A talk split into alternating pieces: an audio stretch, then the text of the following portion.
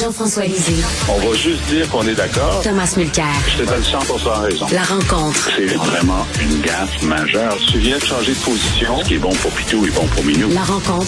Lisée. Mulcair. Alors, c'est le retour de Tom qui hier était comme le Parti libéral du Québec, c'est-à-dire en panne. en panne. Oui, oui, oui. oui. Dans, dans ma petite campagne, puis les jeudis, vendredis, je suis en devoir grand père. J'amène un de mes petits-fils à son Oh. école. Et, mais il a trouvé ça très excitant d'appeler la, la, la, la remorqueuse et tout ça. Mais je suis de retour. Et, Ben, et ma, et voiture va être prête mardi. Alors, Et voilà. tu- Et tu es de retour et n'écoutant que ton courage, Tom, tu écris aujourd'hui. Oui. Il est temps d'accepter les excuses. Tu ne feras pas, euh, tu feras pas seulement des amis là ce matin.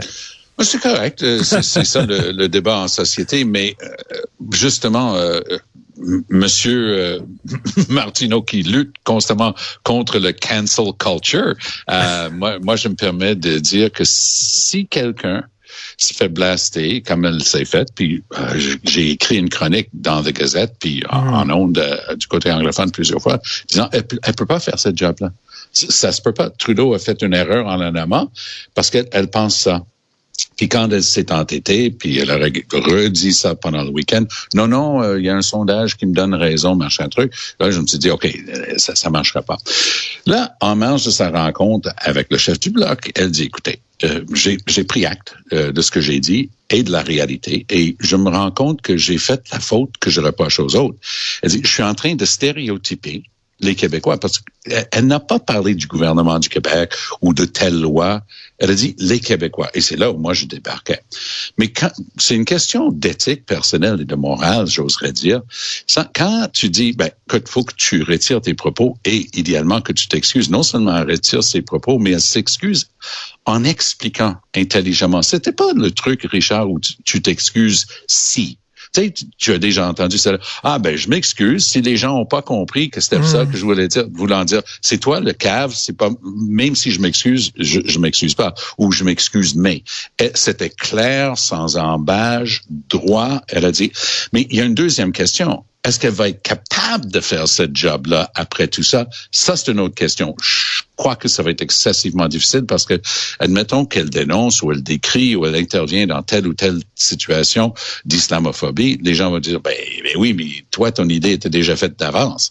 Alors ça, ça mais c'est deux choses différentes. Moi, je crois qu'une fois que quelqu'un s'est excusé, il faut dire, bon, maintenant, essaie euh, de voir si tu es capable de faire cette fonction-là. Jean-François, est-ce que tu fais preuve de cette magnanimité? Ah ben moi je suis parfaitement d'accord avec Tom. Je veux dire, on accepte ses excuses, mais on considère qu'elle n'est pas qualifiée pour euh, pour cette euh, pour cet emploi-là. C'est comme de dire euh, euh, bon, on cherche quelqu'un pour bâtir des ponts, puis euh, il y a un dynamiteur de pont qui dit euh, ben euh, moi je m'excuse d'avoir dynamité les ponts. Bon, on accepte tes excuses, mais t'es pas la bonne personne pour bâtir des ponts. Ben, un je veux juste, je veux juste être clair. Moi, j'ai pas dit qu'elle peut pas essayer de, de, de faire le job. J'ai dit que ça va être rudement difficile pour elle de le faire à la Ah, lumière de tout ça. Mais moi, je donnerais la chance aux coureurs. C'est ça le propos que je, euh, de, de mon article aujourd'hui, de ma, chronique euh, dans le Journal de Montréal. Donne-y une chance, mais ça va être très difficile. Euh, après vous, euh, tout de suite après vous, je parle à Yves-François Blanchet et euh, Jean-François, Yves-François Blanchet, il dit faut aller au-delà de Madame El Gawabi, il faut se, il faut réfléchir, est-ce qu'on a besoin de ce poste-là? Bon, alors là, il a tout à fait raison. Tout Moi, à euh, fait. Oui, le, le fait qu'on qu'on ait un poste à Ottawa, si on veut, un, un ombudsman ou un représentant contre l'intolérance et le racisme, très bien. Mais là, ils ont décidé qu'il y en aurait deux. Un sur l'antisémitisme, c'est Erwin Cutler, et un sur, euh, sur l'islamophobie. Bon, euh, l'antisémitisme, ça pose pas de problème de définition. L'islamophobie, ça donne un, énorme problème. Et d'ailleurs, Madame euh, Gawabi a pris position en disant que l'islamophobie, c'est pas seulement se battre contre le sentiment anti-musulman, euh, néfaste, mais c'est aussi se battre contre la critique de l'islam. Elle fait pas de distinction entre les deux. Ben non, la critique de l'islam, c'est la liberté d'expression, comme la, critique de euh, du christianisme ou de quoi que ce soit. Alors, moi, je pense qu'il y a un problème avec le mot islamophobie et la façon euh, dont il est interprété par Mme El-Gawabi et plusieurs autres. Et euh, qu'est-ce qui se passe pour euh, les Sikhs qui sont victimes aussi de discrimination, les francophones hors Québec qui sont victimes de discrimination, il y, a- il y en a beaucoup de Hmm. groupes qui sont victimes. Les Noirs, par exemple, là, il n'y a pas de, il y a pas de représentants pour. euh, Et Jean-François, pendant la pandémie, il y a des gens qui s'en sont pris aux Asiatiques en disant c'est de la faute des, des, des- Chinois, par exemple, si on a un virus. là. Est-ce que, tu sais, euh. Tom, on, on va jusqu'où, là? euh, avec- Ben, écoute, moi, je- si on regarde objectivement, le plus grand nombre de cas d'intolérance et de haine à l'égard d'une religion, c'est toujours, tragiquement, à l'égard de la communauté juive au Canada. Alors, c'était normal d'avoir quelqu'un de la trempe de Erwin Cutler. Et, comme on dit en anglais, full disclosure, je siège comme senior fellow au centre Raoul Wallenberg pour la défense des droits de la personne, qui a été fondé par Erwin Cutler, qui est quelqu'un qui c'était mon tuteur crois-le ou non, euh, à, à la faculté de droit il y a, il y a 50 ans exactement. Et, et donc c'est quelqu'un pour qui je, je voue une très grande admiration et il, il était la personne idéale pour ça. Madame El Gawabi part avec une, une, situation autrement plus difficile parce que, comme tu dis si bien, c'est non seulement les gens qui l'ont critiqué, comme toi et Jean-François et moi, jusqu'à temps qu'elle s'excuse, mais en plus, il y a des gens dans la communauté qui vont pas être contents parce que je lis ce qui s'écrit au Canada anglais et c'est archi compliqué, ce truc-là. Mmh, mmh. Il y a une chose qui, qui est intéressante. Il y avait un papier écrit hier dans le journal The Toronto Star qui vaut euh, la peine de lire. C'est une personne qui a déjà travaillé à Montréal. Elle était euh, éditrice, elle dit dans son explication, aux Gazettes de Montréal avant d'aller au Star. Alors, elle a écrit un truc, elle dit, écoutez, qu'est-ce qu'il faisait M. Trudeau ici? Lui, il dit qu'il qu'il a une critique contre la loi 21, mais jusqu'à maintenant, il n'a rien fait. Il y a 15 jours, il commence à dire, ah, oh, la clause non-obstant, je vais peut-être faire quelque chose. Ça crée une tollée et une réaction. Puis ici, il amène quelqu'un et elle est en train de défendre Mme El Wabi, disant qu'elle avait été mise dans une position qui va être extrêmement difficile. Et c'était une critique très importante à l'égard de M. Trudeau et sa démarche là-dedans. Ça aussi, ça fait partie du droit de fond. Jean-François, j'aimerais qu'on passe à un autre sujet, c'est-à-dire le flip-flop de Mme Fréchette, ministre de l'Immigration, concernant le chemin Roxham. Euh, tu peux nous expliquer ce qui s'est passé et euh, on va en discuter euh, tous les trois. Bon, alors, effectivement, la question du chemin Roxham n'est pas une question simple.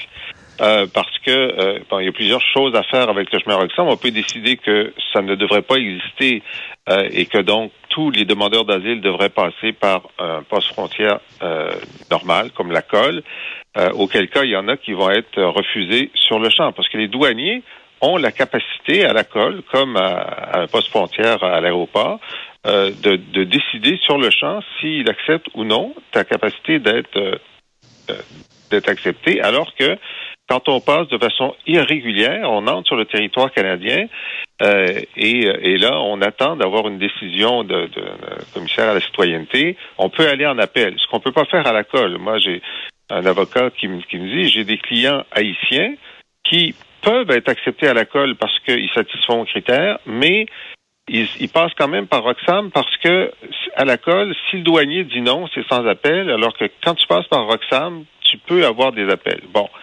Alors, est-ce qu'il faut le fermer? Ben, ça ne devrait pas exister, c'est sûr. C'est sûr que si on le ferme, il va y avoir des passages irréguliers ailleurs, mais pas en aussi grand nombre, parce que là, en ce moment, c'est tellement balisé que les gens arrivent avec des poussettes. Si c'était pas balisé, il y a personne qui va traverser des forêts et des champs avec des poussettes. Là. Donc, il y a une question de, de minimiser sans complètement euh, le fermer. Bon. Alors, il y a deux choses. Euh, 68% des Québécois, quand on leur pose la question dans un sondage, disent il faut le fermer. Alors ça, c'est une réalité politique de communication qui est très claire. Et c'est pour, c'est pourquoi M. Legault avait dit dans le passé et a répété hier, il faut le fermer.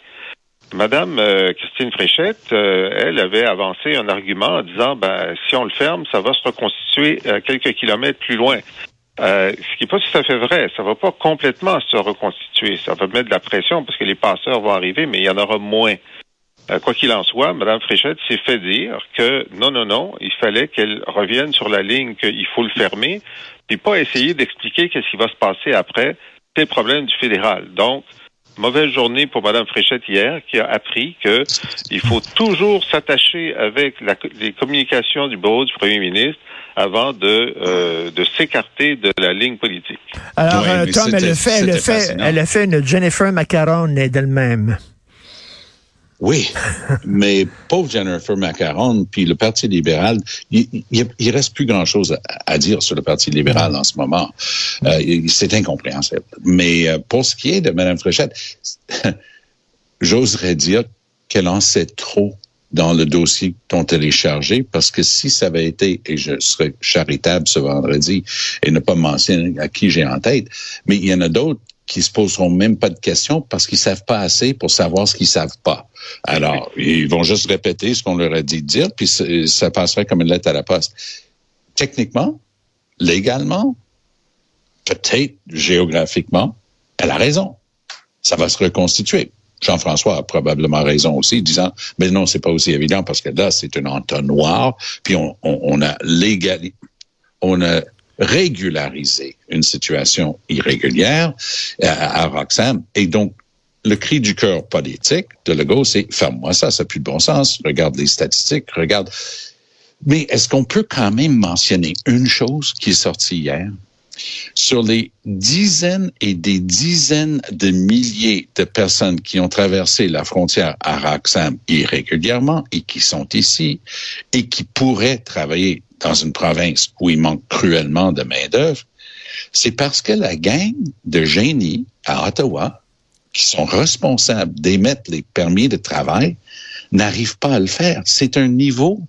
Écoute, hmm. on parle tellement de choses de haut niveau, politique, si, orientation, ça, machin, mais le nuts and bolts, là, la, capacité de faire la Moses de job pour laquelle tu es là, ça, c'est en train de s'étioler depuis, par hasard, les, les années depuis que M. Trudeau est là. Est-ce qu'il performe bien devant une caméra? Oui.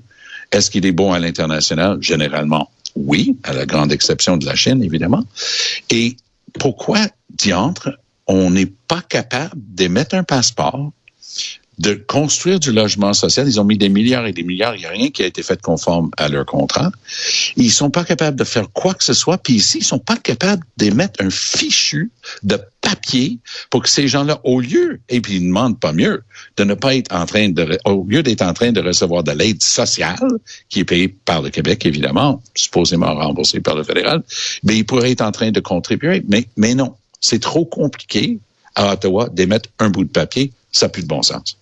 Oui, et puis effectivement, moi, une de mes premières interventions euh, au début de, tout ça, quand j'étais chef de l'opposition, c'est donnez-leur un permis de travail le plus vite ben possible. Ben D'abord, ils veulent travailler. Ensuite, ça aide l'acceptabilité sociale, bien sûr.